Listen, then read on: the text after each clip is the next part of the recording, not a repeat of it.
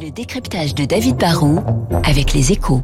David, euh, peut-être vous êtes en train de préparer vos vacances, hein, de passer vos réservations, et vous passerez peut-être par Airbnb qui repart clairement à l'attaque. Hein. Eh oui, hein, comme tout le monde dans le tourisme, Airbnb souffre hein, depuis plus d'un an, c'est sûr, mais Airbnb souffre moins que, que les compagnies aériennes ou, ou les hôteliers classiques, et surtout le nouveau, le géant américain, un peu faire le pari que le rebond touristique va être rapide, puissant et qu'il devrait être l'un des groupes qui en profitera le plus. Brian Chesky, le, le, le cofondateur et patron d'Airbnb, qui présentait hier soir à San Francisco les nouvelles fonctionnalités du site, a d'ailleurs affiché toute sa confiance.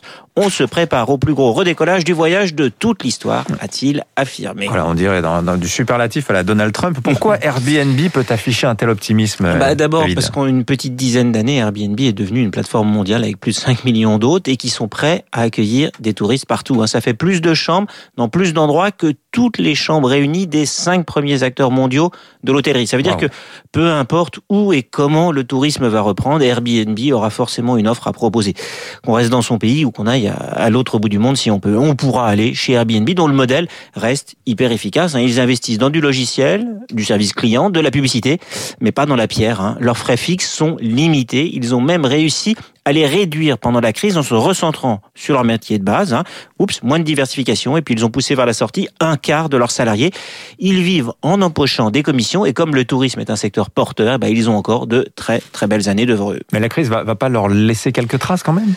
Oui, mais pas forcément négatives hein, pour Airbnb. Déjà parce que les affaires reprennent. Hein. Sur le dernier trimestre, les locations ont déjà rebondi de 39% par rapport aux, aux trois mois ah précédents. Oui. Eh oui, c'est reparti. Ensuite, c'est une entreprise très flexible qui est déjà en train de s'adapter. Hier, ils ont mis en avant leur nouveauté axée autour de ce qu'ils appellent la flexibilité. Ils constatent que, que dans ce monde post-crise, les touristes sont plus souples sur les dates, les options, les destinations. Ils vont donc nous proposer plus de flexibilité. Airbnb a aussi remarqué que sur le début de l'année, un quart de la demande était pour des séjours de presque un mois. Avec le boom du télétravail, il y a de plus en plus de gens qui vont ailleurs, hors saison, pour des périodes longues. Ça aussi, bah, c'est bon pour leur activité. En fait, la principale menace qui pèse sur Airbnb était déjà présente avant la crise, hein, c'est la régulation. Plus ce mode de tourisme hors de l'hôtellerie classique se développe, plus les pouvoirs publics cherchent à imposer des règles qui compliquent plus ou moins la vie d'Airbnb. Mais quand on est aussi gros et aussi puissant qu'Airbnb, on peut surmonter ce genre de difficultés. Mais oui, on paye un petit peu d'impôts, de taxes locales et puis c'est réglé, mon cher David. Si mal. Eh oui, merci David Barou. Il est 7h59.